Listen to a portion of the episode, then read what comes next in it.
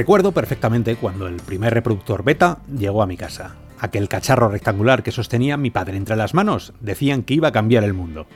Lo que pocos años antes cabía en un rollo de 8 o 16 milímetros de pronto estaría dentro de aquellos cartuchos negros. Películas familiares, producciones de Hollywood, grabaciones de la televisión. Pero lo que ayer fue futuro, el tiempo lo volvió pasado. Y enseguida nadie hablaba ya de beta, ni de VHS, ni siquiera de Laserdisc. Igual que a lo largo de nuestra historia tecnológica, los primeros pasos son solo eso, aquellos que preceden a los siguientes.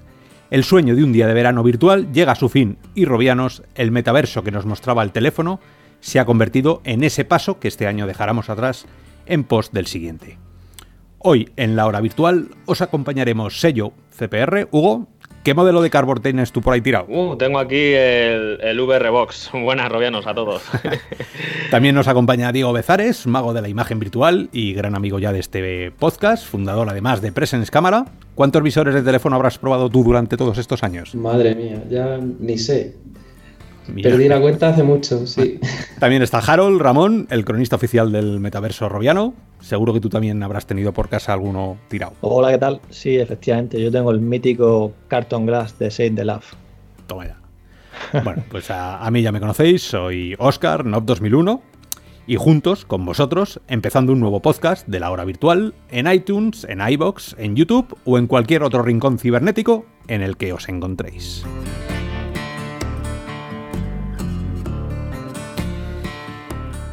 Y ya sabéis, la hora virtual empieza siempre hablando de hardware. Las noticias más importantes que han ocurrido en la semana virtual. Cuando quiera, Ramón. Sí, y tenemos unas cuantas de, visores nuevos, más visores. Siempre llegan visores, aunque no, aunque sea para, para el mercado profesional, pero al final son más visores que de una manera u otra pues hacen que esto siga avanzando. Y en este caso, pues tenemos a la compañía Barrio, que ya la conoceréis, que ellos tenían ya un visor lanzado al mercado que denominan de, resolución retinal, con sus pantallas que también le dicen biónicas. Y en este caso han lanzado dos modelos nuevos, el VR2 y el VR2 Pro, que tienen las mismas pantallas. Son cuatro pantallas en total, eh, dos para cada, quiero decir, una para cada ojo y en este caso eh, las mejoras son un seguimiento ocular aún más rápido y preciso, mejora la visión periférica, la consistencia de los colores gracias a una, mejor calibración que hacen y el seguimiento de manos con tecnología de Ultralip, que es la empresa que ahora es Slim Motion. Y también han lanzado como un contrapeso de 250 gramos para que sea más, más cómodo. Es un visor bastante grande por el tema que os digo que tiene cuatro pantallas y la verdad es que, bueno, yo lo que lo probé es bastante, como os digo, grande.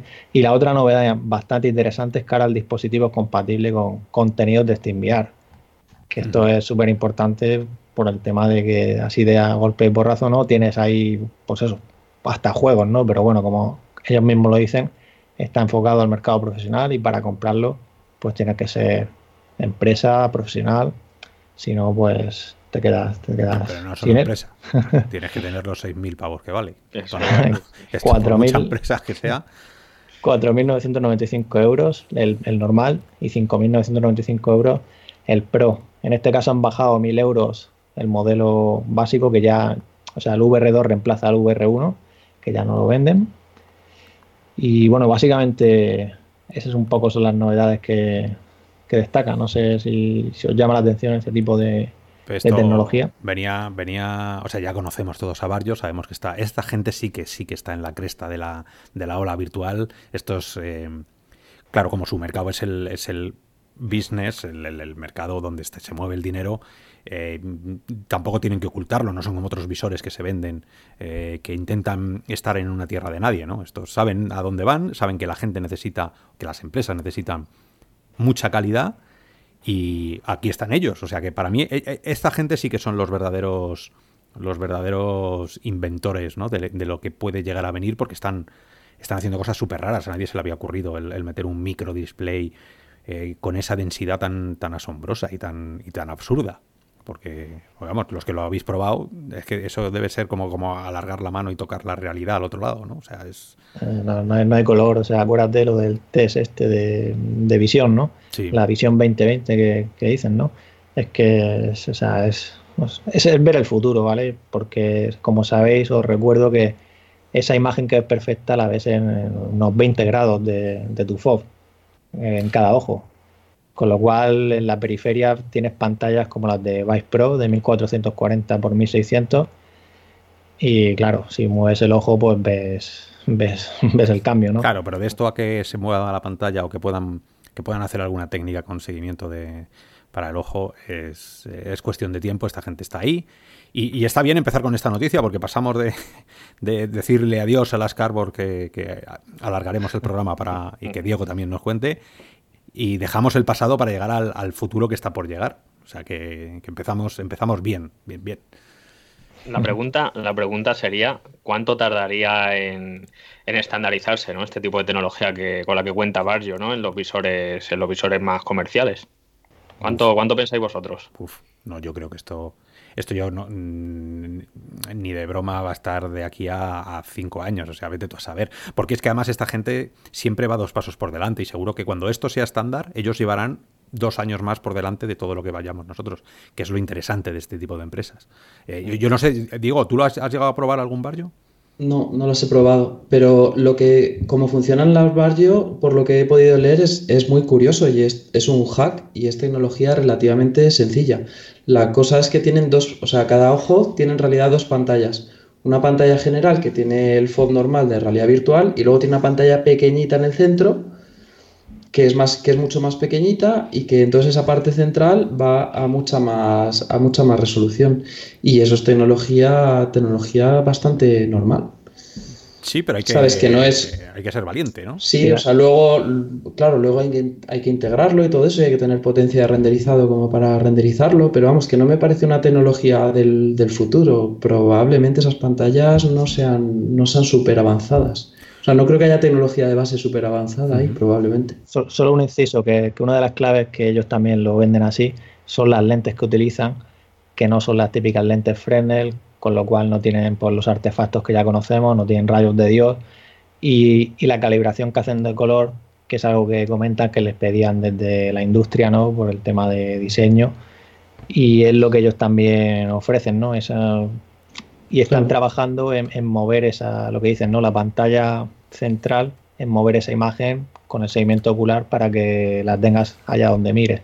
Tienen muchas patentes con ello, pero todavía no, no, no, lo saben cuándo llegará eso. Hombre, cuando yo digo el futuro, hablo de, la, de esa pantalla súper densa, ¿no? Que todavía no hay esas pantallas súper densas tan grandes. Entonces, al final, bueno, pues es, es cómo se vería en el futuro la realidad virtual con esas densidades. Te la voy a dejar ahí en pequeñito, aunque sea, y luego ya cuando los fabricantes puedan, decidan, sepan eh, hacer esas densidades tan grandes en, pantallas ya de 5 centímetros, de, 15 centímetros, pues ya, ya hablaremos de otras cosas, ¿no? Pero sí, a mí sí que me sigue pareciendo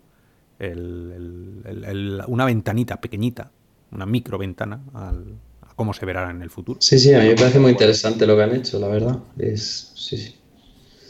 Y muy, muy, muy inteligente, muy práctico pues seguimos, seguimos adelante porque tenemos aquí otro visor, en este caso no es de realidad virtual, sino de realidad aumentada, y hablamos de OR Lens, de Occult Vision Technologies, Occult TRX, ¿vale? Te van a matar, un día van a poner un nombre y te vas a atragantar y te vas a morir aquí en directo. es que es imposible decir eso, ¿no? Occult, eh, eh, Termina en TRX, a ver quién es el, el robiano que es capaz de decir eso. Y la, bueno, el dispositivo se llama OR Lens y en este caso ofrece 120 grados de FOV, entendemos que diagonal, y una resolución de 60 píxeles por grado, que en realidad aumentada, para que os hagáis una idea, HoloLens 2 tiene 47. Vale, aquí en realidad aumentada, como sabéis, no se ve screen door. Es algo que de primera, bueno, de primera vez que probé HoloLens, pues me llamó la atención, ¿no? Este tipo de tecnología. Y este visor también es para el mercado profesional, concretamente va más para los profesionales de la salud y está pensado para eso, para que cirujanos pues puedan, porque tiene posicionamiento absoluto, ¿vale? No es solo lo que os digo, ese FOB, sino que va acompañado con una tecnología de posicionamiento para que el cirujano pueda poner pues todo tipo de ayudas a la hora de realizar intervenciones. Y otra característica interesante que tiene es que es inalámbrico y requiere un equipo, ¿vale? O sea, no es autónomo, con lo cual es ligero, son 250 gramos y utiliza lo que ellos llaman también WIT TRX, que es un sistema inalámbrico que han desarrollado ellos mismos y que comentan que tiene la misma o menor latencia que una conexión por cable como HDMI. Y son 4.500 mm. dólares la precompra. Mm, no sé, yo estas cosas... segundo trimestre de 2020. La magia... Robiano, sabéis que la magia no existe. Todo está basado en ciencia, en tecnología.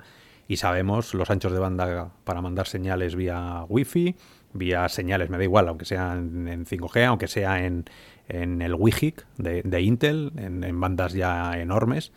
Eh, no sé, por eso que deben estar utilizando algún tipo de compresión, porque ya lo hemos hablado muchas veces con el cable que viene en noviembre de Quest, hemos hablado muchas veces del WIGIC de Intel, de las bandas que utiliza, y aquí o metes compresión o no hay tu tía. O sea, no puedes mandar sin compresión imágenes. Todavía no hay esos anchos de banda, y más si es HDMI 1.3, 1.4, el DisplayPort. Mm, esto sí que me apetece mucho probarlo, a ver qué, narices han, descubierto, si es que han descubierto algo, que luego puede ser que lo veas comprimido, como solo tiene este tipo de... O sea, tiene 60 píxeles por grado, que tampoco es una maravilla, para 120 grados, por mucho... A, lo mejor te puedes permitir el lujo de comprimir muchísimo, muchísimo y que no se note al final. Sí, la verdad que tiene, tiene buena pinta. Eh, la cosa es que tampoco te están diciendo si al ser comprimido o no estar comprimido, como está diciendo Oscar, eh, si se va a ver muy bien o se va a ver muy mal. Seguramente se vea normal, ¿no? Y, supongo que como está orientado al mundo de la medicina y, todo este mundo, ¿no? Eh, de cirujanos y de médicos, pues seguramente sea más una ayuda para, para, ese, para ese cirujano que está haciendo una operación que más que a lo mejor otro tipo de, tecnología, ¿no? Como puede ser la VR que te mete eh, directamente en otro mundo. Así que, bajo mi punto de vista, tiene muy buena pinta. Habría que seguirlo de cerca y, sobre todo, hasta que no lo probáramos y lo probamos algún día, pues no podríamos sacar unas conclusiones. Pero, desde luego, pinta interesante. Diego, tú si, si entras un día en un quirófano que Dios no lo quiera, pero tienes que entrar en un quirófano para algo muy tal. Entras y ves a un que el, cirujano te da la mano, te sonríe y lleva unas gafas AR, ¿te echas a temblar? Pues desgraciadamente hoy en día eh, sí. Sí, ¿no? claro, es que es el problema que nosotros sé, sabemos. Sé, que hoy en día son, son pilotos, son, son pruebas, ¿no? Pero, pero bueno, yo apuesto mucho por el campo de la sanidad. Hace, hace poco he preparado bastante documentación sobre sanidad para, bueno, para un cliente y, creo que es muy interesante se están haciendo muchas cosas en España. Cuando he estado revisándolo, la verdad es que me ha, me ha, impresionado porque, porque hay una marea de cosas pequeñas haciéndose incluso en España en sanidad y por parte de médicos y hospitales, o sea, no, no solamente por parte de empresas. Pero, pero, pero hoy en día yo sé que es un piloto, sé que eso no es mejor que verlo sin eso y, en fin. Yo, le, le preguntaría ¿Has actualizado el firmware antes de meterme mano en el, en el cuerpo? ¿Te has bajado el último firmware? Porque porque vete tú a saber. Bueno, esto e-, era una broma, pero ojalá eh, llegará un momento en el que entremos en, muchos sitios y nos reciban con... Pasa, en España han hecho varias cirugías con, con HoloLens. Varias. Sí, no, y de hecho ellos quieren llevar su plataforma a las masas, más allá del mundo profesional. Esto no, no hablamos en 2020, pero bueno, no sé, al menos no lo han dicho todavía, pero tienen esa idea, en el sentido de que su tecnología, pues, creen que tiene esa capacidad, ¿no? Y hombre, yo ese, ese FOD desde luego que, lo veo más interesante que, lo que tiene ahora mismo HoloLens 2. Estamos hablando de, 50 y pico grados. ¿Cómo se llama, cómo se llama el visor este? El de los juegos. El de los juegos de mesa, que, está teniendo. Sí, el Til. Sí, el Til. El til no, Tilbras no. Til. til 5, creo que Til 5, ese.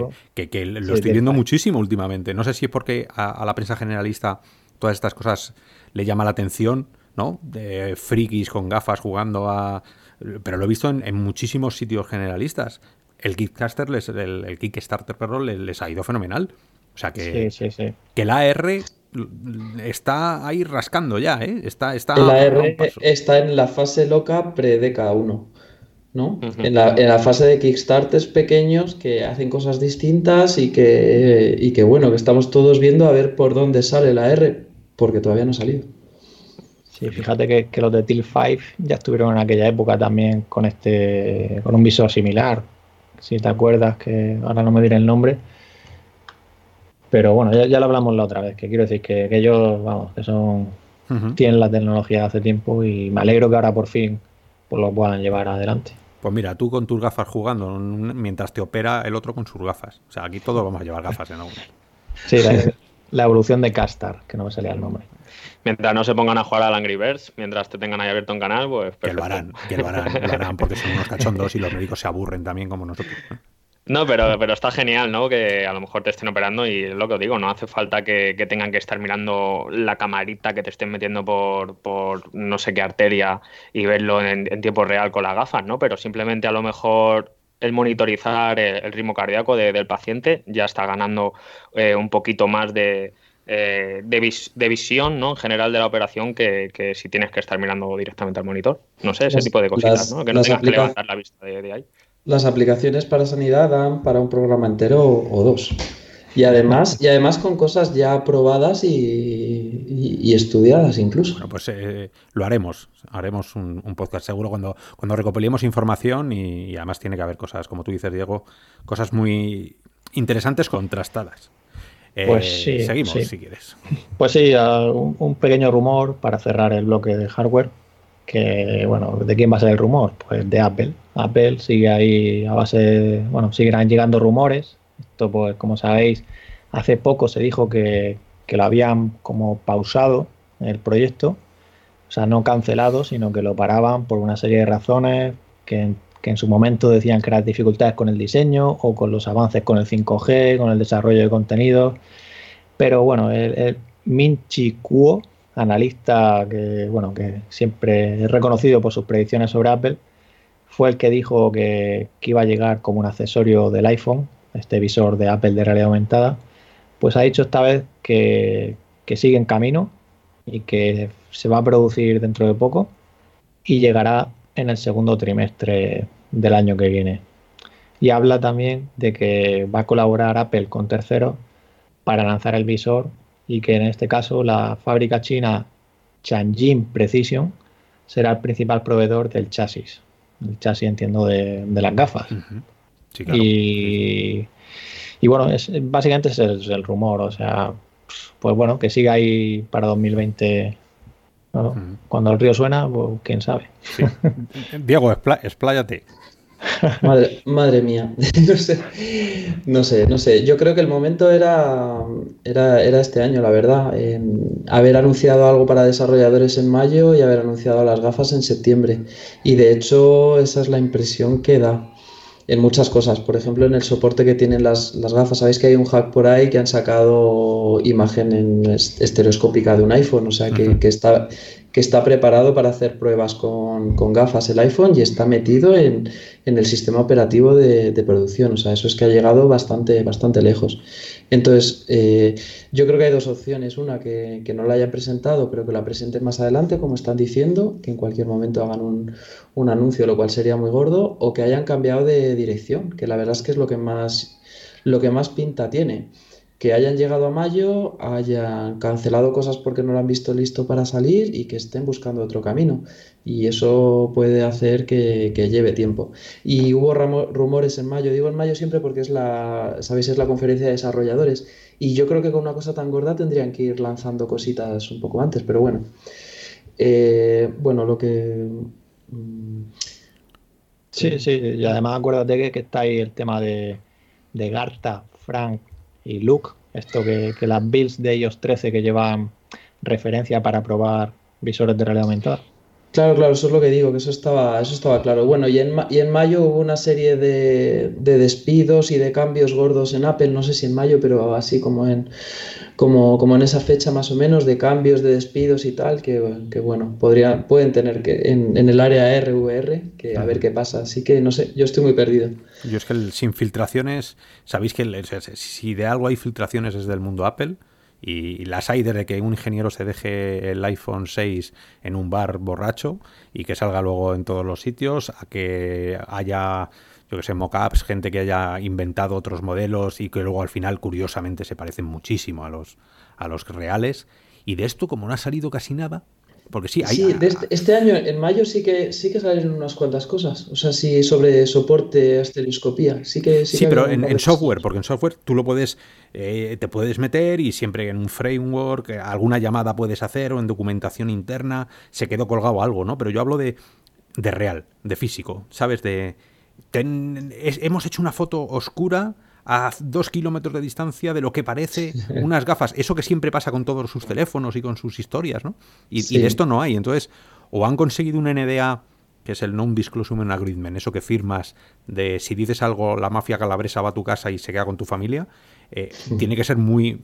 A lo mejor lo han firmado y a, lo mejor entre nosotros, somos cuatro, a lo mejor uno de nosotros sabe algo. Hombre, a ver, yo, yo lo que creo, yo no creo que lo tengan eh, en producción y funcionando, ¿sabes? Entonces, en todo caso, creo que lo podrían haber anunciado ahora en septiembre como para que saliera el año que viene o dentro de dos años incluso, ¿sabes? Entonces, no habría una cosa, o sea, hasta que no haya algo más físico y haya prototipos un poco más finales, es más difícil que haya, que haya filtraciones, pues saca, saca, como hace, como hace Valve, o, o sea, como hace HTC, saca una foto y luego sacas media foto más o menos oscura y luego, ¿sabes? Pones una cosa girando ahí en un, pedestal durante seis minutos.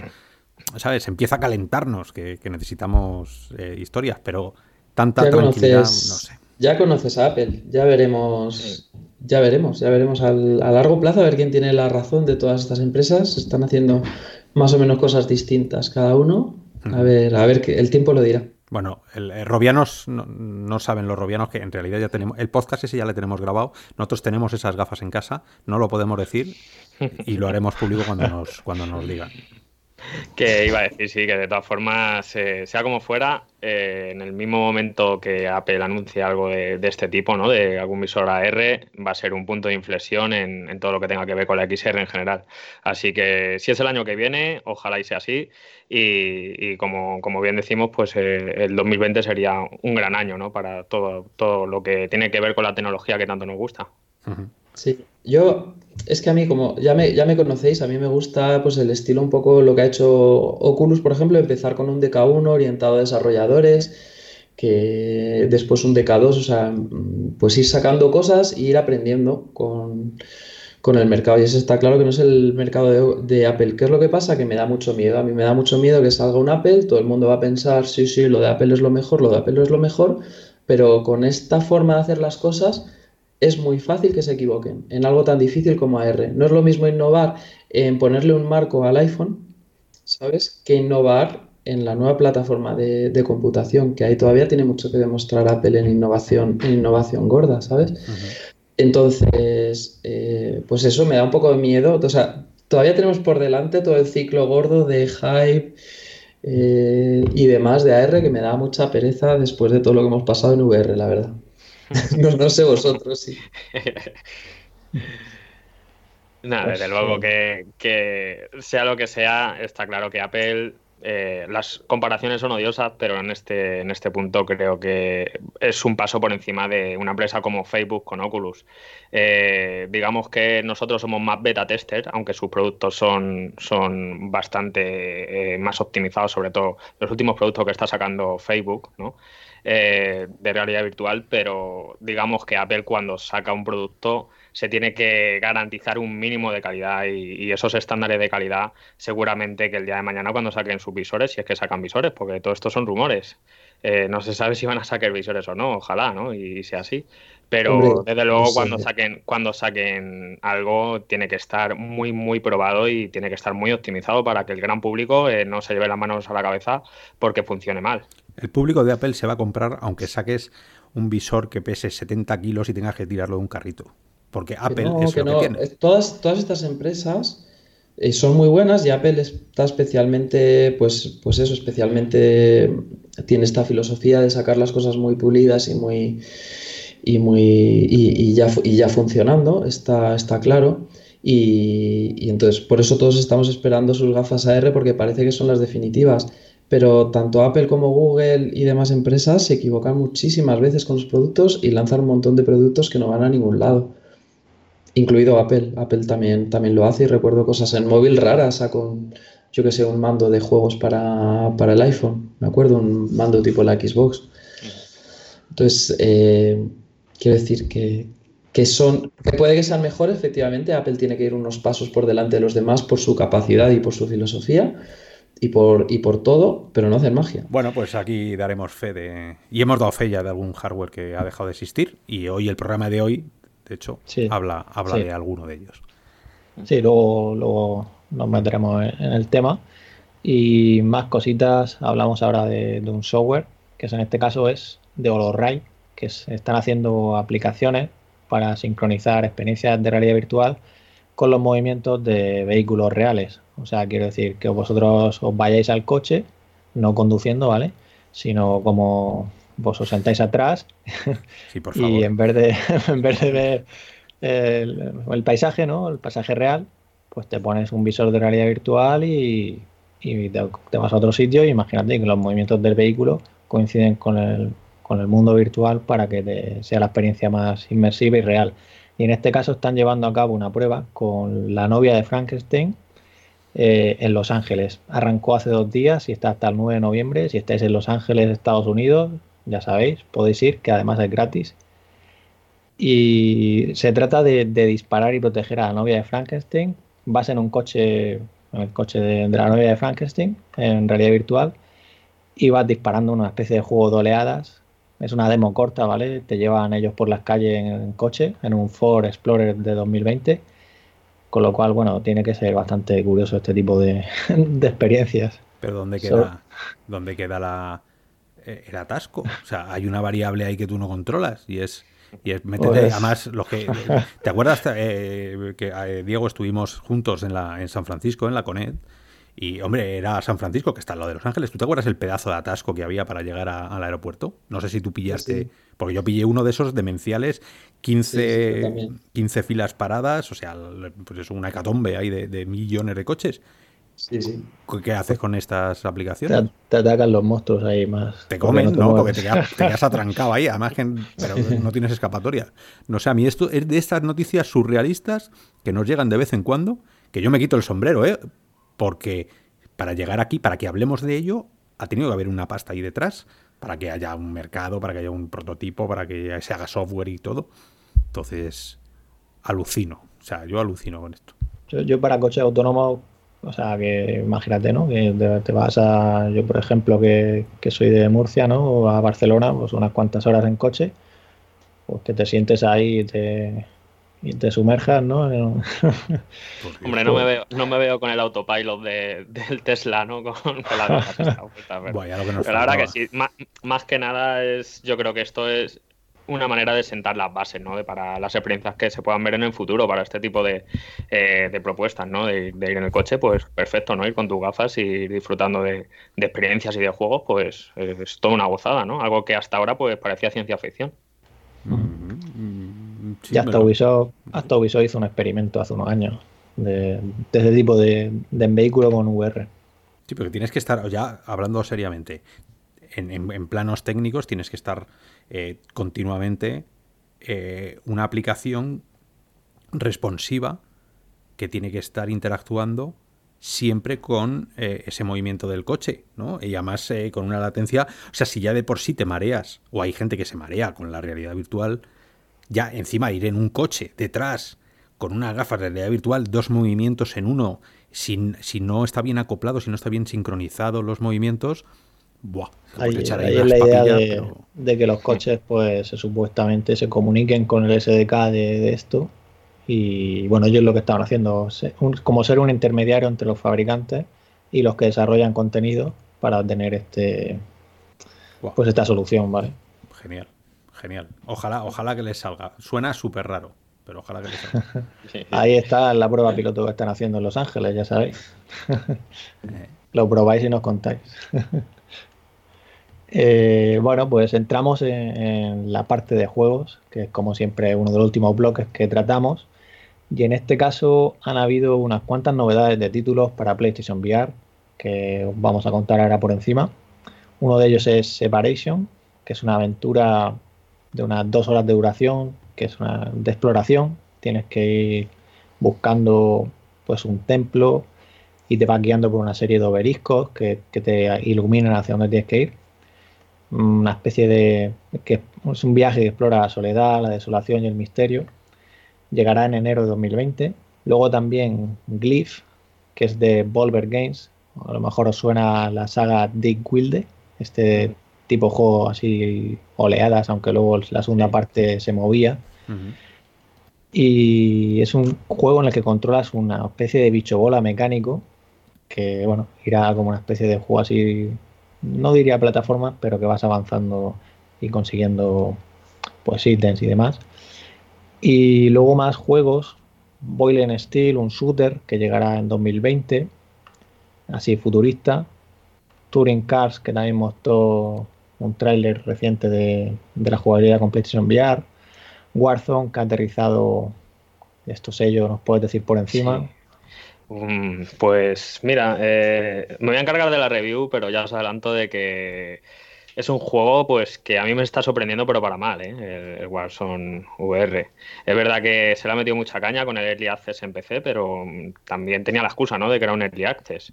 Eh, pero en, el catálogo de Sony no estamos acostumbrados a, ver juegos tan poco, desarrollados, ¿no? tan poco pulidos y, que están a medio camino realmente. Es, como si estuviera jugando a, una pre-alfa ¿no? de un juego.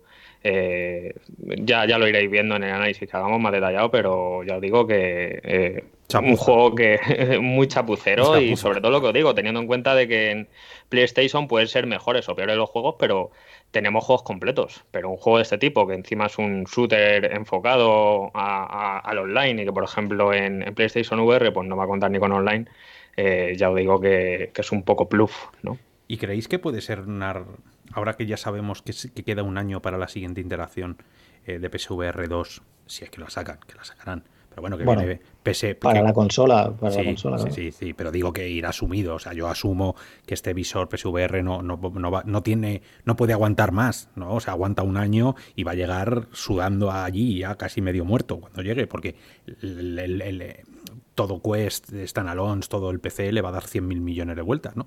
Entonces, puede ser que ahora estén abriendo más la mano, que digan, bueno, para lo que nos queda en el convento, como se suele decir, eh, que entre todo Cristo. Todo el mundo que le hemos dicho que no, pues que entre y al final hacemos, pues eso, un millones de juegos que seguramente está haciendo la gente y, rebajamos la curación, que se llama.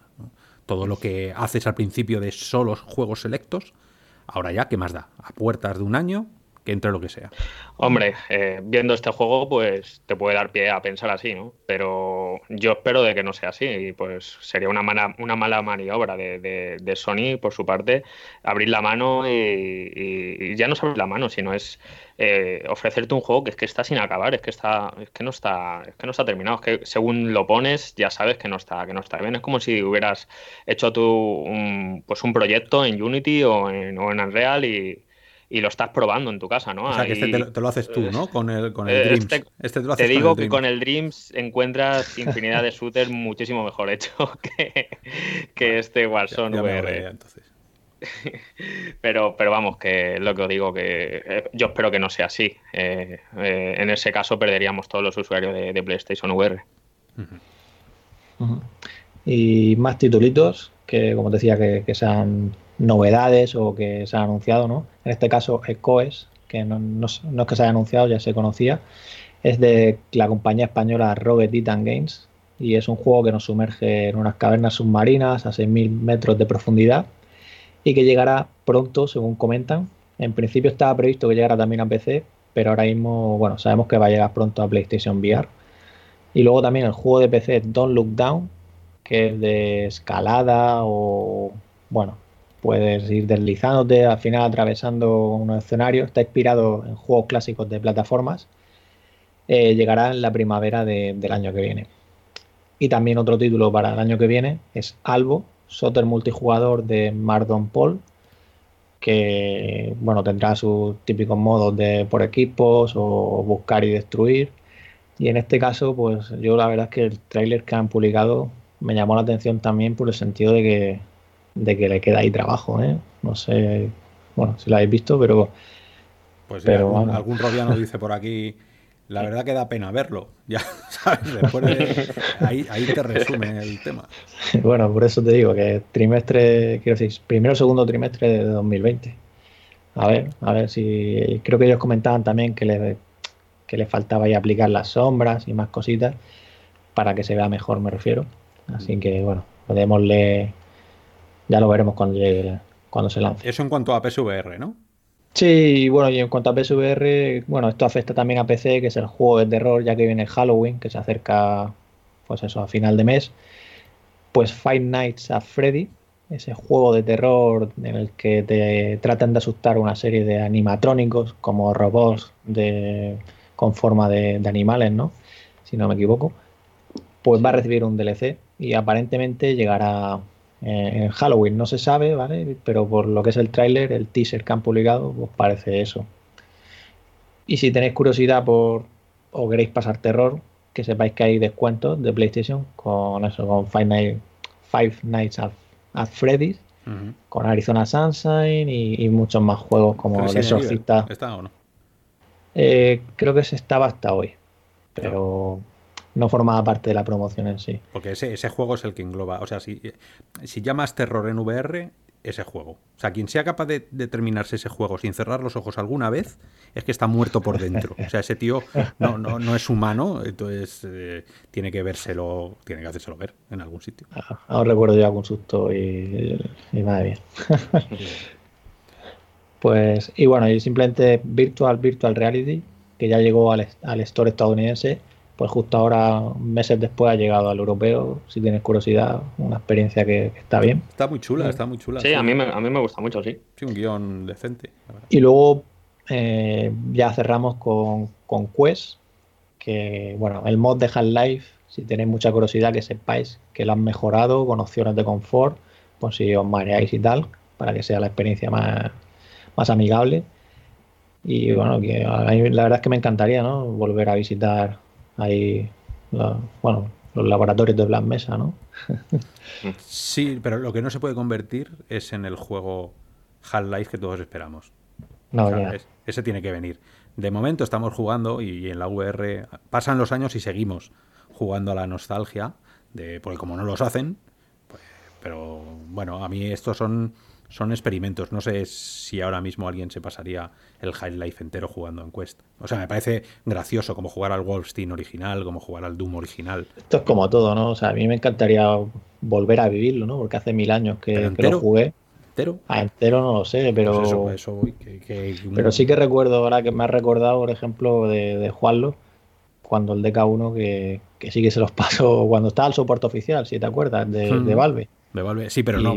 Entiende que no, no había otra cosa.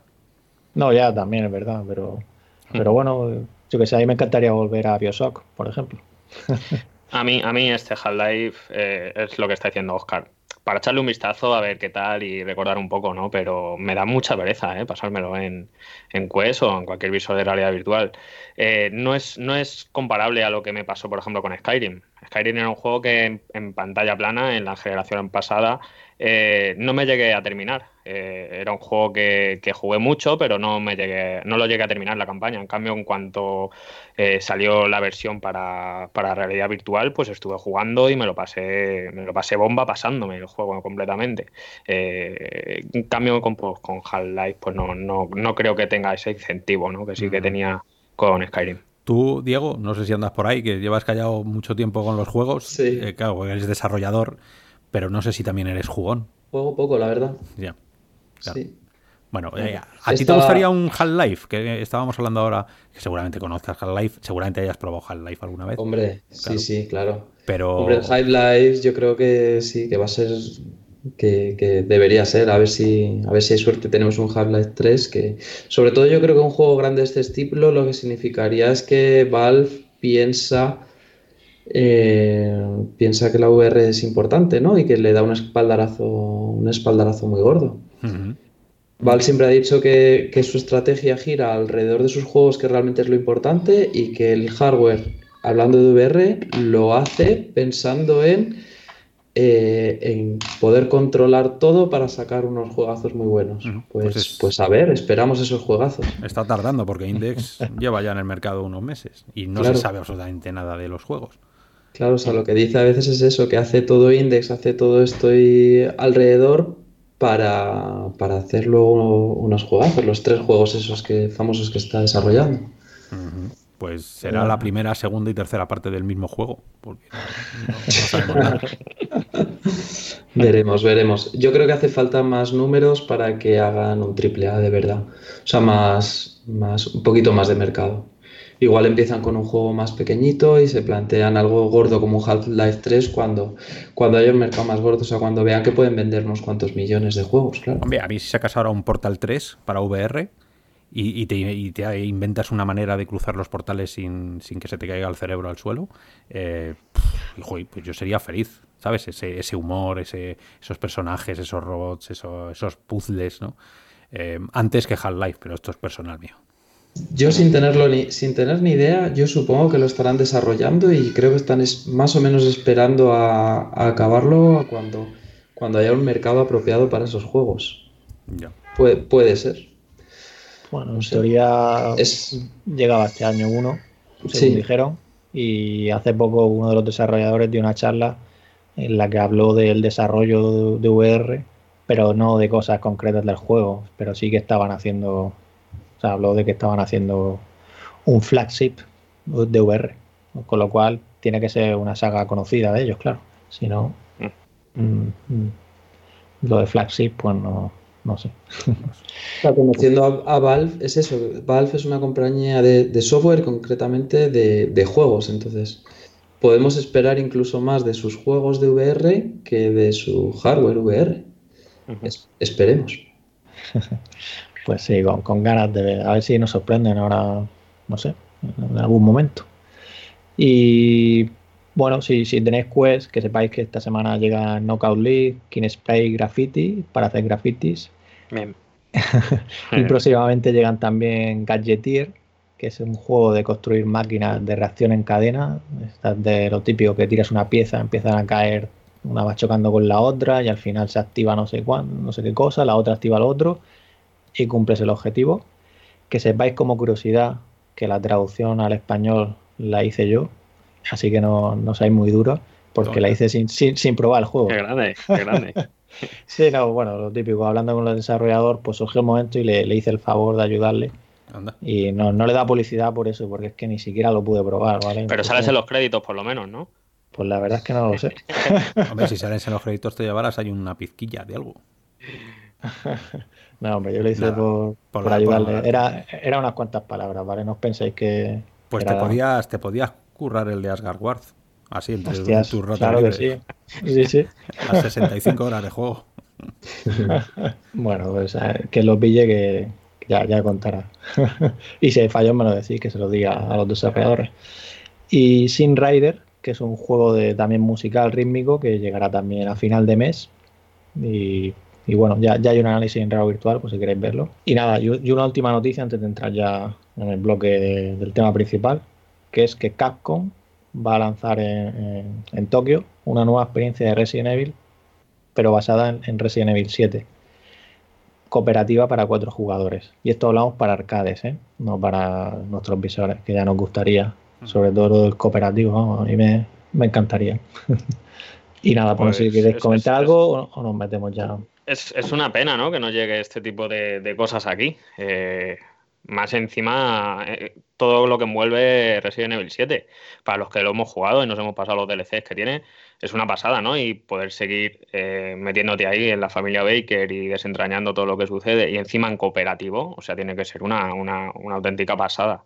Es verdad que si te metes en la store japonesa, te puede descargar una experiencia que hay también de, de Resident Evil eh, la cual eh, mediante cinemáticas pues, pues ves cómo entran los, los, los Bravo Recon estos, o como se llamen, ¿no? Los, los agentes de, de eh, encargados de la seguridad en Resident Evil, pues cómo entran a la mansión y tal, y está todo muy, muy chulo, ¿no? Muy, muy currado. creo que esta experiencia va, va, también por esa línea, pero claro, al ser cooperativo, pues gana muchísimo, muchísimos enteros. Bueno, sí, es que eh, estamos mal acostumbrados en España, en Europa en general, porque estas cosas siempre vienen de fuera.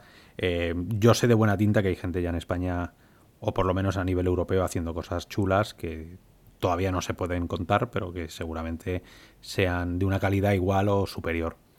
Lo único que a lo mejor no tiene Resident Evil como nombre, ¿no? Pero tienen que empezar a surgir ya cosas de calidad en, location based y en, y en, experiencias en parques de atracciones y cosas así, seguro. Pues sí, pues sí. Venga, pues dicho esto, si queréis eh, música, música heavy, rock and roll, y empezamos con el tema, el tema importante o el tema principal de esta semana.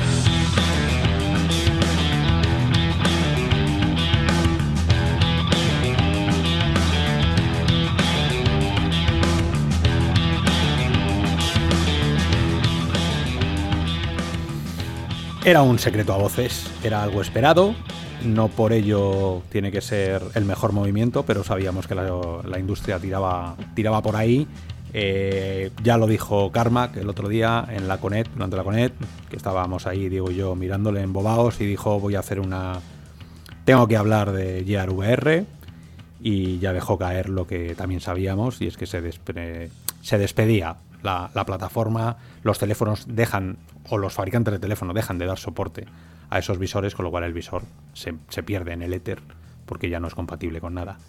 Y esta semana hemos conocido también que Google se desprende de sus, de daydream, el, sueño del día que quería hacer, meter el Pixel, su teléfono, dentro del, del cacharrito. Y bueno, eh, ya sabéis cómo es esto. Vinieron, vinieron las Carbor, vino la VR de bajo consumo, el, low cost este, muchísimas aplicaciones, muchísima gente aprendiendo gracias a, los Carbors, muchísima gente teniendo la primera experiencia con el Carbor. Eh, que por cierto, antes del Carbor, todo el mundo hablamos del Carbor como el estándar, ya había una cosa que se llamaba FOB2Go, que estaba dentro Mar Bolas, que es un ingeniero que está en todos los papeles técnicos hasta, yo creo que hasta nuestros días, y también estaba Palmer Lackley, aquel chaval que hizo Oculus y que fue despedido por Zuckerberg cuando lo compraron. Bueno, pues eh, todo eso ocurrió en el 2012, estamos en el 2019, ha habido muchísimas versiones del Cardboard, más sofisticadas, cada vez llegaban más dentro del teléfono, cada vez hablaban más con el teléfono. Y llegó un momento en el que ese teléfono se convirtió en la propia gafa como Quest, ¿no? Entonces, llega un momento de reflexión y ahora yo creo que tenemos por delante la hora virtual, lo que queda de la hora virtual, para reflexionar sobre la vida y muerte de los teléfonos dentro de la realidad virtual.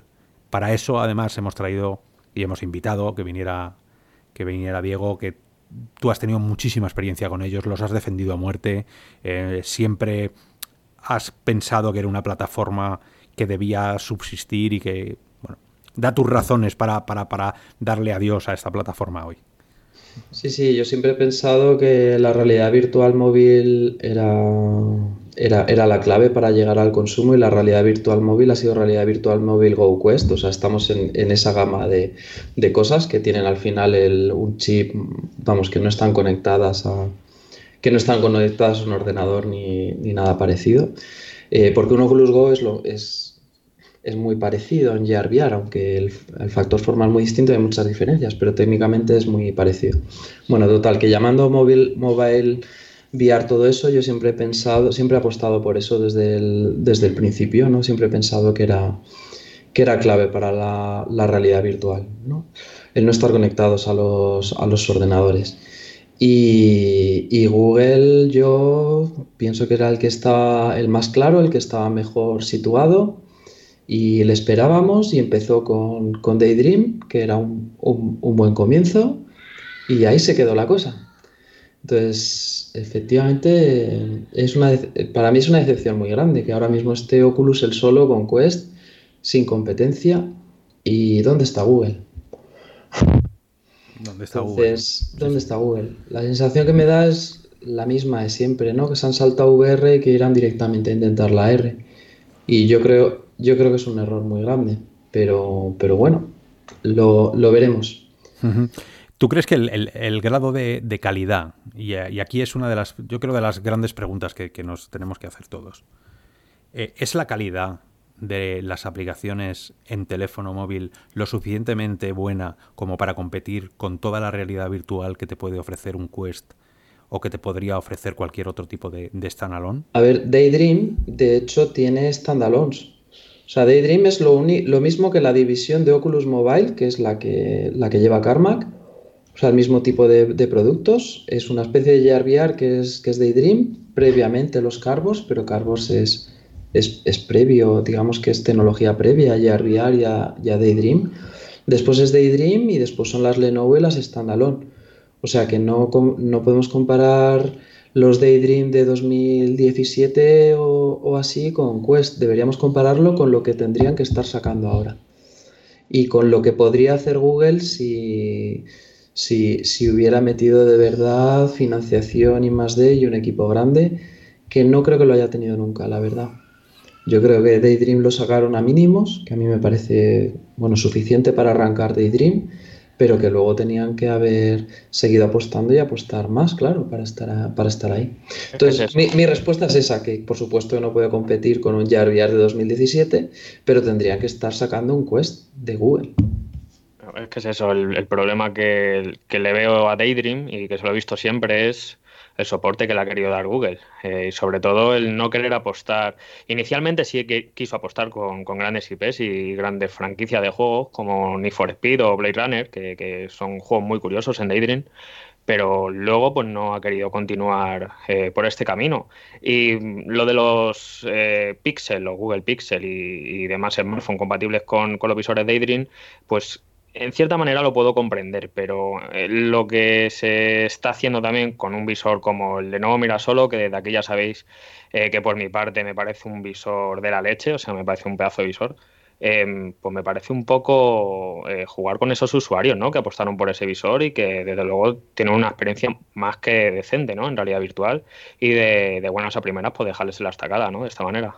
Y con los desarrolladores, cuando lancen otra plataforma R y digan, venga, ahora sí que entramos, bueno, luego que nos, que nos convenzan a todos de que no nos van a volver a dejar a, medias, porque nosotros en VR y estamos pensando a, dos o tres años y, tomamos, y tomamos decisiones ahí que nos la estamos jugando y y por eso pido siempre un poco de, de, transparencia y demás. Quiero decir que a veces cuando no hay mercado decides desarrollar una cosa para ese mercado pensando que va, que va, que va a crecer, pero si lo abandonan, pues te dejan en las...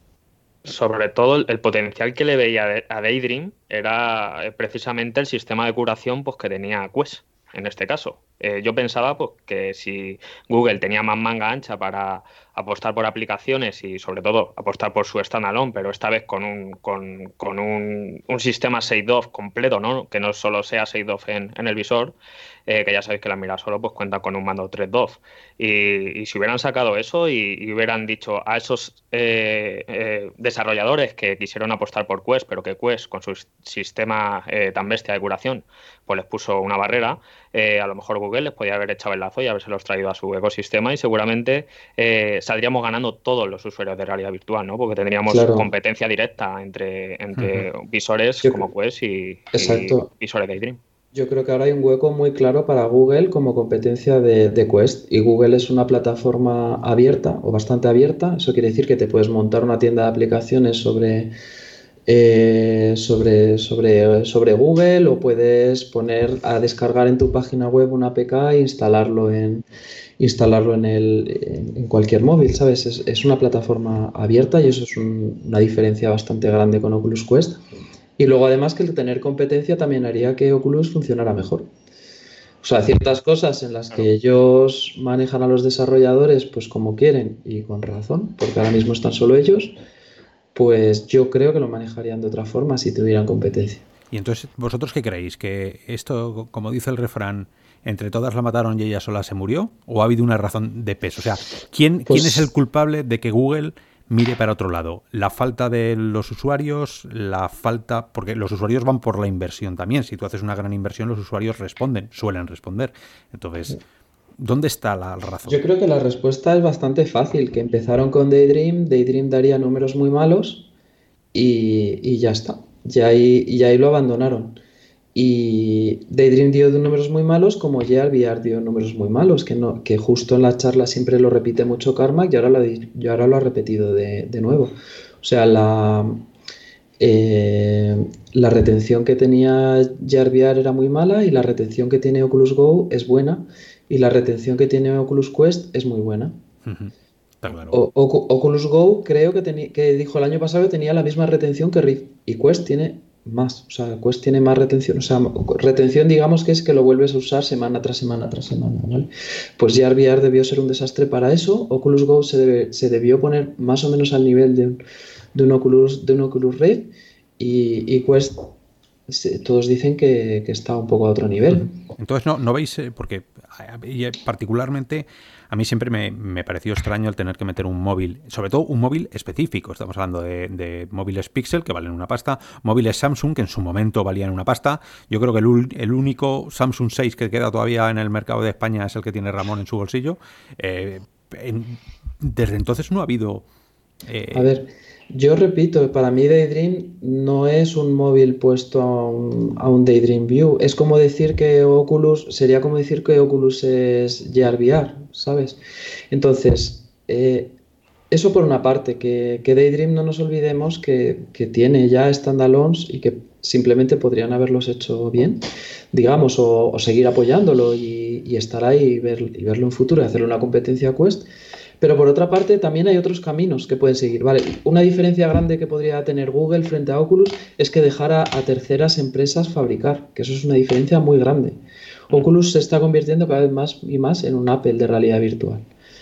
Porque controla el hardware, controla el software, controla todo, es cerrado. Entonces, está claro que en algún momento va a haber, o sea, hay fabricantes que, que quieren fabricar eh, standalones, pero claro, sobre una plataforma sana, obviamente. Y ahí tendría mucho hueco Google. Es decir, olvidándonos de, de, móviles, podrían estar saliendo standalones ahora mismo de distintos fabricantes eh, sobre, una plataforma sana de Google y es lo que a mí me gustaría ver. Pero por otra parte, y por, como eh, que casi me da más rabia todavía, es que encima hay otros caminos y muy divertidos y muy interesantes. Por ejemplo, el, Pixel 4 que acaban de, eh, creo que fue ayer, que lo, anunciaron, tiene un Snapdragon 855 y eso soporta específicamente por hardware eh, conexión USB-C a unas gafas de realidad virtual. ¿Vale? Entonces podríamos tener un dispositivo que fueran unas gafas donde tienes las cámaras y a lo mejor hacen algunos cálculos de 6 grados de libertad y, y poco más, pero con un cablecito a tu, a tu móvil. Entonces tuvieras un cacharro de la calidad del Quest y con menos peso, porque no tienes batería ni tienes muchas cosas, te las quitas de, de, las gafas. Entonces podría tener menos peso y podría tener menos, menos, menos precio o por lo menos hacer la competencia. ¿Y ese, ese puede, crees que puede ser, eh, yo es que veo claro que puede ser el siguiente paso, ¿no? Primero teníamos el teléfono dentro del visor, luego nos quitamos el teléfono porque lo hacemos standalone y luego como necesitamos más potencia y o más fabricantes, tú imagínate un futuro en el que cualquier teléfono de una gama media alta, que hay 100.000 porque cada marca tiene, o sea, puede haber como 35 tipos de modelos distintos, te puedas bajar una aplicación y que sea compatible con la mayoría de los visores standalones. Me da igual que sea Quest, uno que haga HTC o el Cosmos el día de mañana, uno que haga Google, uno que haga Apple, ¿no? Ese puede llegar a ser un futuro donde, donde la tecnología se comparte, ¿no? Y donde, no sé, quizá está en el estilo que quieras, eh, en tres o cuatro detalles, por lo que te decías para una marca, pero que el estándar sea ese. Ese estándar es el de Qualcomm, que ya anunció a principios de año, que de hecho, bueno, yo, estuve probando en el mobile, el, que era un visor Acer, muy parecido a, a lo que ha sido HP Rever en cuanto a resolución, y, y va conectado por USB-C, como decía Diego, a, o sea, quiero decir, a un teléfono. Con lo cual eso está ahí y eso en teoría va a llegar.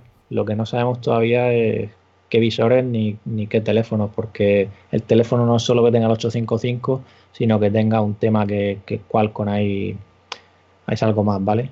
Eh, entonces ya, ya veremos qué ocurre ahí. Yo, yo no, no sé si el futuro, yo creo que debería ser el presente y lo más lógico habría sido, habría sido Google. Es decir, es un, camino que a mí me gustaría explorar. Es uno de los 100 o miles de caminos que tendrá sobre la, sobre la mesa Oculus, de los que hablaba Carmack, por ejemplo, decía es que tenemos tantas opciones que no sabemos cómo es la, cuál es la buena. Pues me gustaría, ellos tienen que decidir una, la que ellos piensan que es mejor, ¿vale? Que ahora mismo es, es hacia Quest, pero me gustaría ver otras compañías intentando otras cosas para eso hace falta una plataforma sana que no tenemos. Hay Google, Vamos, es que no puedo decirlo de otra forma. Google ha fallado estrepitosamente, debería, debería estar ahí. Y debería haber fabricantes intentando cosas distintas de este estilo eh, sobre realidad virtual. Ahora no, o sea. Y no puede ser que la. Que... Una cosa, Oscar, antes de que cambie el este, que me gustaría ofrecer un pequeño no sé, matiz o como decirlo, pero que Google lo que ha dicho prácticamente es que Daydream View, o sea, Daydream View fuera, ¿no? Y que los usuarios actuales pueden seguir teniendo soporte. El nuevo Mira solo se sigue vendiendo, el standalone sigue ahí. Y quiero poner, recordaros que de ahí lo del matiz, que esto no, es nuevo, porque ya fue en el IO cuando eh, Clay Baybor, que es el que está a cargo de la RV y RA de Google, comentó que no querían, o sea, que no iban a, que no iban a competir con Quest, o al menos no iban a lanzar un dispositivo, porque estaban más centrados en la investigación y el desarrollo en la parte del hardware. Y me acuerdo que leo las palabras textuales que decía que, que en el lado de hardware estaban construyendo cuidadosamente los bloques de Lego que iban a necesitar para juntar y crear algunas experiencias realmente convincentes. Y veían Mirar solo como un dev kit para desarrolladores que quisieran continuar trabajando con Daydream. Eh, bueno, yo solo quiero decir que, que es posible que, esa puerta no, no, esté cerrada del todo y, llegue algo más adelante. En, esa, en ese Quest 2.0 o en esa generación siguiente, espero que sí, porque yo coincido con vosotros en que ahora mismo es un, o sea, es un cagada, ¿vale? De forma literal, ¿no? De, bueno, me parece una, una gran, o sea, una oportunidad perdida, ¿no? La que ha hecho aquí Google, de no tener algo ahí, como decís vosotros, de una plataforma alternativa, una tienda, como ahora mismo en PC que tienes Steam y tienes Oculus Store, pues Steam es más abierta y los desarrolladores tienen esa vía de ir allí, ¿no? Entonces, pues yo eso creo que, y como dices tú, de otros fabricantes hubieran hecho visores para, para esa tienda de Google, yo es que creo que, la VR no llama ahora a muchas empresas y lo que se quiere es la AR.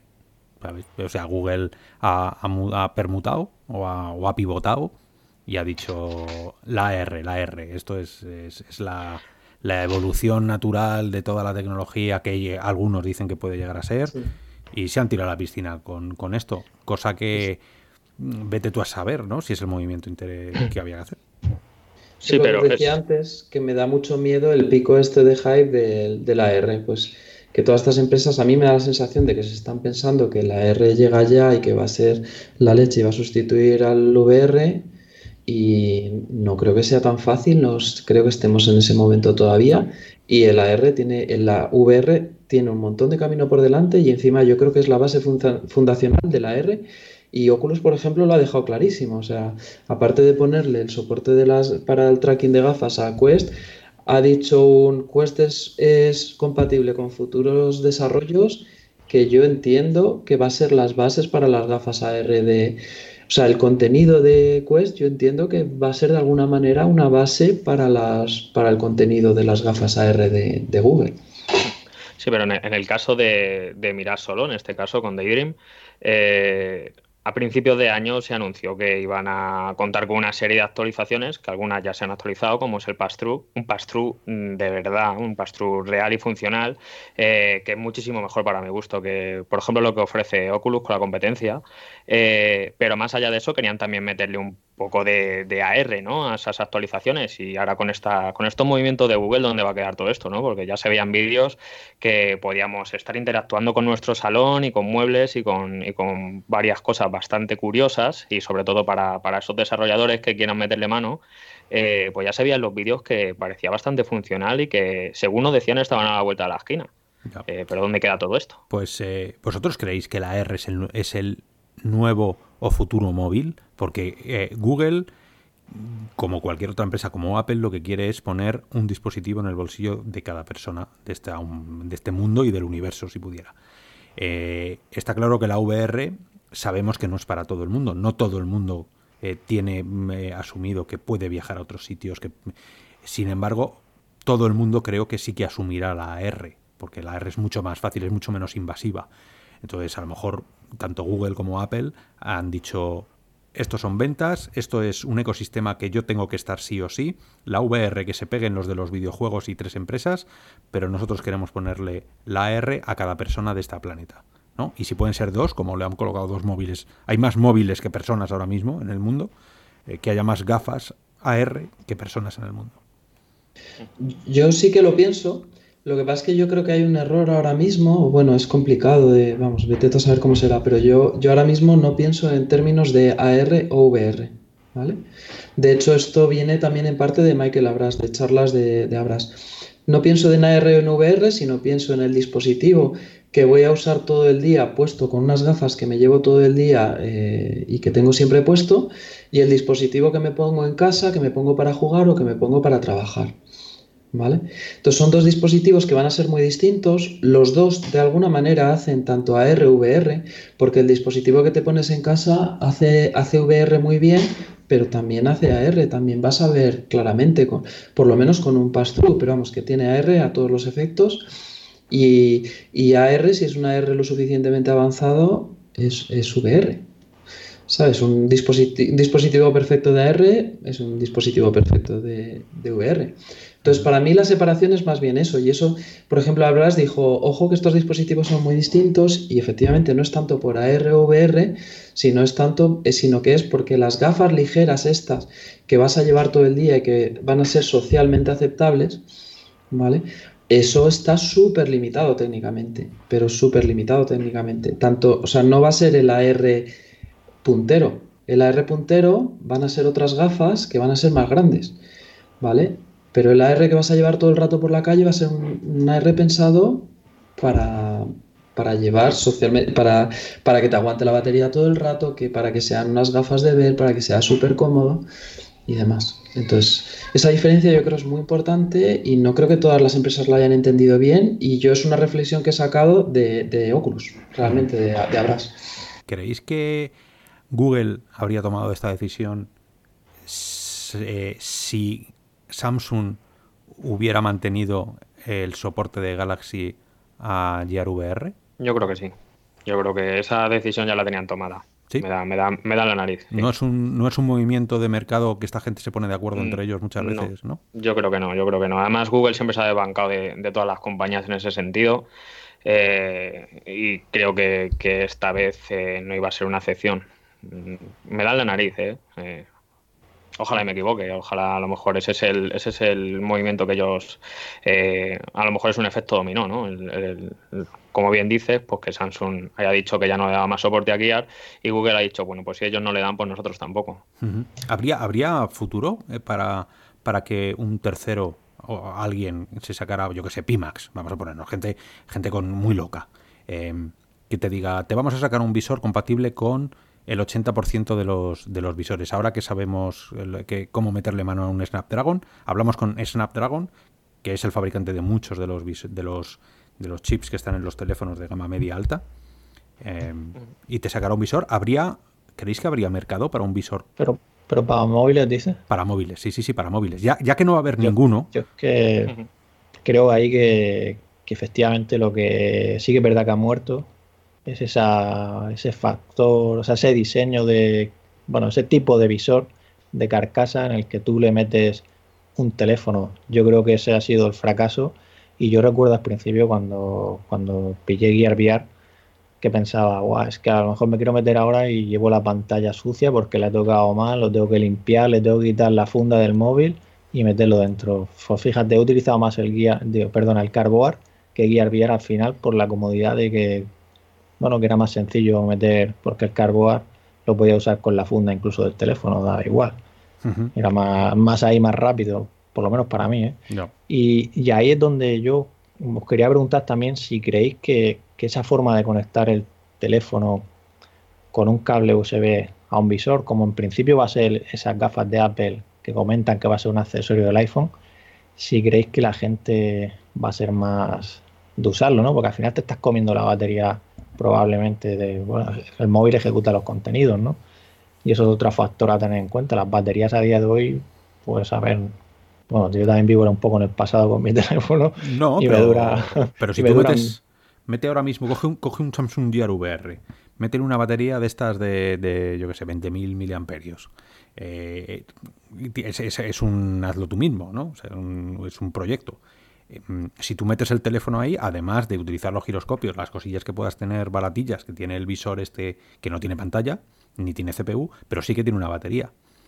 Yo, yo iba más, eh, más al, si queda el espacio todavía mm, remanente para, este tipo de visores, o ya nos lanzamos a lo que dices tú, Ramón.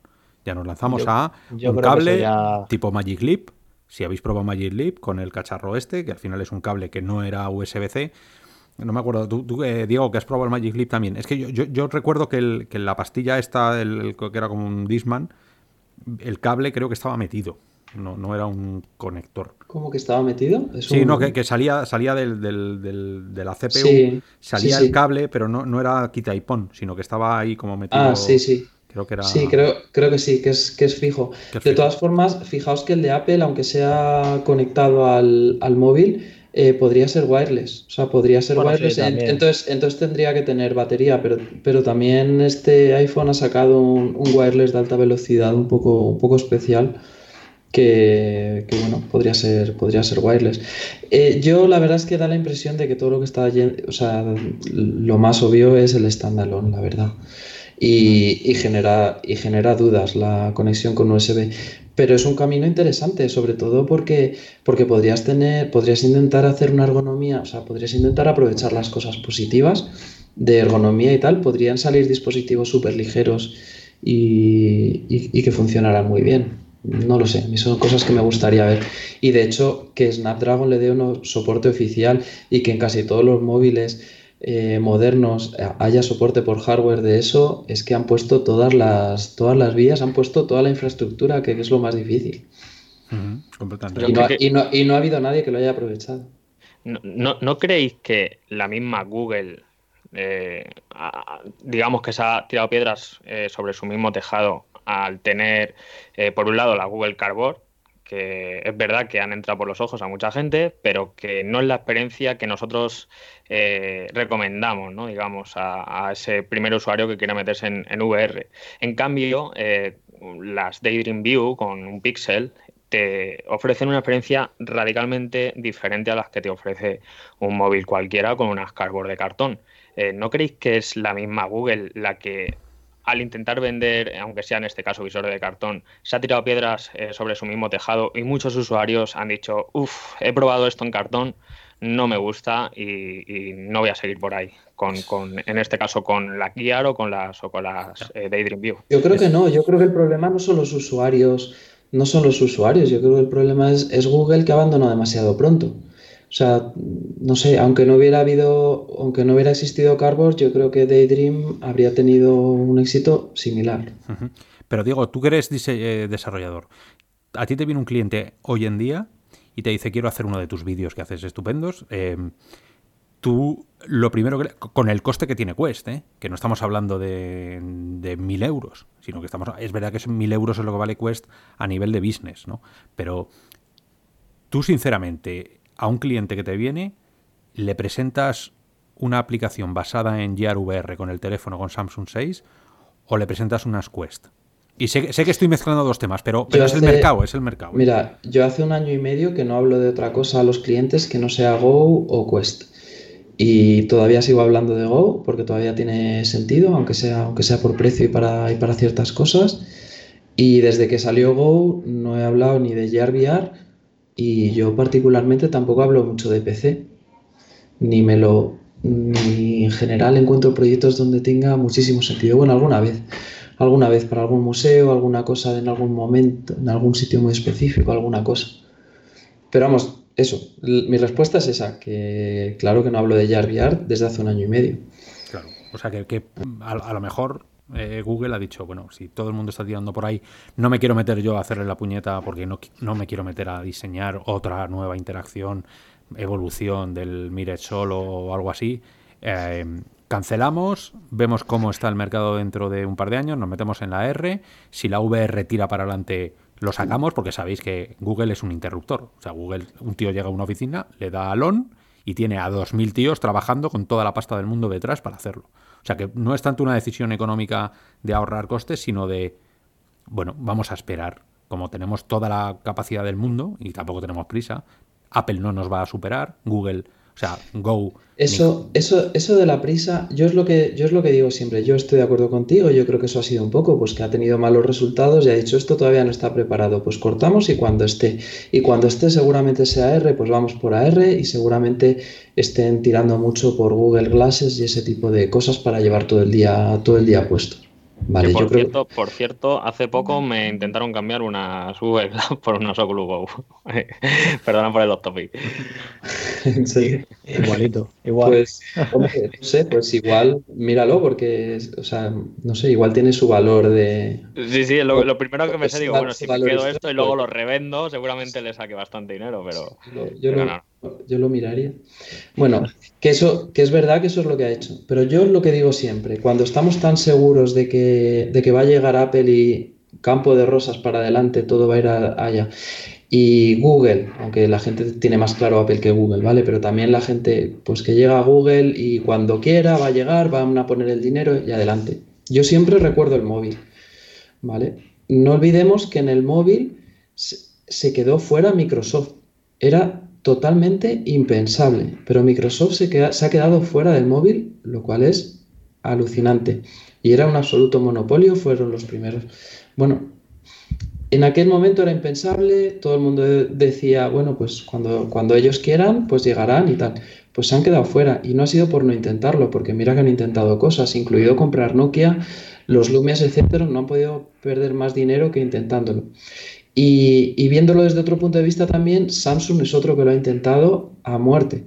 Ha intentado eh, lanzar su que funcione su tienda de aplicaciones, tiene una tienda de aplicaciones propia y hubo una época como el 2012-2013 que ponían un montón de dinero, o sea, lo intentaron muchísimo, ponían un montón de dinero a los desarrolladores y a todo el mundo intentando que arrancara. Y no, móvil, con lo grande que es, ahora mismo es eh, Apple y Google, ¿no? No sé si me estoy olvidando alguna plataforma, pero es que es Apple y Google.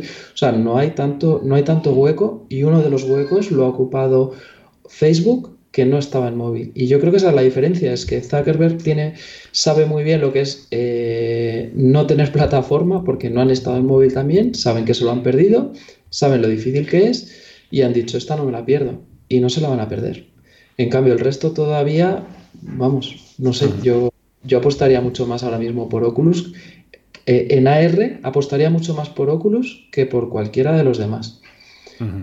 está, claro que, los huecos se van abriendo empresarialmente, que la gente, por desgracia, esto no es un mundo como el videojuego donde un indie puede llegar a hacer algo que sea muy relevante, tipo Beat. Esto aquí tienes que entrar con toda la potencia de fábricas, de, marketing, de bueno, eh, rociar luego además de millones a usuarios para que a desarrolladores, más bien dicho, para que ellos hagan sus aplicaciones para cuando salga el visor en cuestión que sea compatible y, puedas puedas vender algo, ¿no? Más allá que el, que el visor, porque el visor por sí mismo no hace nada. Y eso es eh, también el momento en el que está la R. Tenemos que hacer, o si fuéramos fabricantes, que Apple diera dinero a, gente como, como Diego, a ti Diego, para que tú hicieras esas aplicaciones que luego dieran sentido al, al visor. Pero bueno, ha sido, ha sido un camino muy bonito el que ha tenido el, el teléfono dentro de la VR ya desde los comienzos, desde yo creo que desde 1985, una cosa así, que empezó en la NASA a intentar hacer algo con esas pantallas, luego hubo gente ya en el 2004 que cogió teléfonos eh, y, lo, y los metió, en el 2011 ya había lo que era un prototipo final, en el 2012 ya os digo que llegó el FOB2O, luego en el 2014 estos dos franceses que trabajaban en una oficina de Google dijeron, anda, vamos a ponerle el nombre de Google, porque la verdad es que es una copia exacta. Y sacaron el Google, el Cardboard, y empezaron a venderse incluso en las cajas de cerveza, en el Kellogg's, en el Colacao. Y bueno, con esto yo creo que se cierra un círculo necesario quizá, ¿no? Que es el de vamos a pasar al siguiente, al, al, siguiente estado. A lo mejor dentro de un par de años nadie se acuerda de los cardboards y la primera experiencia que tiene la gente con la realidad virtual es a través de unas Go, a través de unas Quest, a través de visores que ofrecen un 6DOF, que ofrecen otro tipo de... o, experiencias más completas, ¿no? Entonces, a mí sí me parece un, escalón a superar por la velocidad de la tecnología, más que nada. ¿eh? Sí, eso es. Yo creo que ha sido un, un, escalón que yo creo que vamos, que yo creo que ha sido, yo creo que ha sido muy útil. Porque es que fíjate, ahora mismo Quest tiene, o sea, tiene, pues eso, un Snapdragon, tiene, tiene tecnología de móvil dentro. Entonces yo creo que Cardboard para mí sí que ha sido un escalón bueno y es verdad que ya se queda bastante en el pasado, tanto Cardboard como JarVR, Daydream, cualquier cosa de esas. Pero pero lo de Google es como que es otro tema, no es eso. Google es que cuando miremos unos años detrás, eh, unos años adelante, diremos, ostras, pues al final han llegado a tiempo, lo han hecho bien, han llegado con la R o han dicho, ostras, Google se ha quedado fuera. Pues iremos, iremos viendo, y no solo iremos viendo, sino que os lo iremos contando también en estos podcasts de la hora virtual.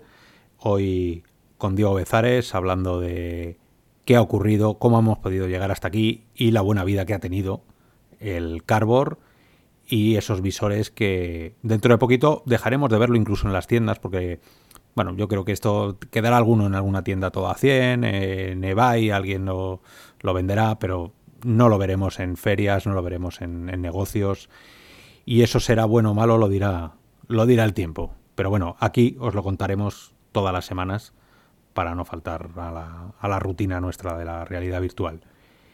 Desde mi parte, muchísimas gracias, Diego, por, por venir y contarnos tus reflexiones desde otro punto de vista, que ya sabes que nosotros somos más, somos usuarios sobre todo. Tú eres desarrollador y está muy bien saber qué opináis vosotros en, la otra parte.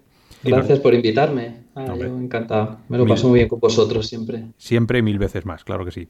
Eh, gracias también a vosotros, Robianos, por estar ahí otra semana. Eh, muchas noticias, muchas noticias vienen. La semana que viene, en algún momento habrá que hablar de esos juegos de más de 30 horas que están por ahí. Habrá que hablar de. Habrá que utilizar las Cosmos más allá de esos 15-20 minutos que tuviste, Hugo, en, la feria, sino tenerlo en las manos y decir. Sí, palparlo bien. Eso es, y poder hacer todas las pruebas que le solemos hacer.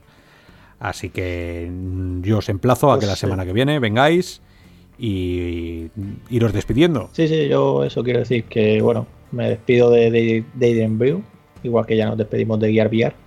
Espero que Google no pierda esa oportunidad, como decía Diego, y meta la cabeza en otro momento. Que bien falta, falta. El caraísmo que solo está Quest. Es que solo está Quest, no hay ninguna compañía que se meta. Con lo cual, pues bueno, es bueno y malo, pero me gustaría que hubieran más. Entonces, bueno, ya, ya veremos cómo avanza el tema. Como siempre, muchas gracias, Robianos, por estar aquí, por seguirnos. Y bueno, como has dicho tú, Oscar, la semana que viene seguramente hablaremos de Asgard Wrath, el juego de Oculus Studios y Sanzaru Games. Y ya, a menos que pase otra cosa más que veamos relevante. Sí, hombre, si, Apple decide sacar sus gafas, no os preocupéis que hablamos de Apple. Hacemos un especial de 7 horas. Sí, sí, pero eso que bueno, que por mi parte, lo he dicho, muchas gracias y ya la semana que viene. Yo igual, yo igual. Me despido aquí de, todos vosotros, Robianos. Un placer enorme compartir micrófonos con vosotros y chequear ahí Presence Cámara, que Diego se lo está currando mucho y vienen cositas muy chulas. Eh, ya iremos viendo. Lo único recordaros, eh, Robianos, que tenemos el Patreon. Es eh, los pilares con los que se sostiene buena parte de la comunidad. ¿vale? Si podéis hacer el esfuerzo Sabemos que en tiempos de crisis es complicado, pero bueno, al final es una cervecita que nos invitáis al mes y que nos invitáis, digo, en plural, ¿eh? o sea, a todos los que formamos eh, la comunidad real o virtual, al final también somos usuarios y nos gusta leer y nos gusta probar cosas y para eso sí que necesitamos un poquito de vuestro apoyo, mientras sea posible, lo que podáis, durante el tiempo que podáis. Así que un abrazo a todos, robianos, y nos vemos la semana que viene. Hasta luego. Hasta luego. Hasta luego.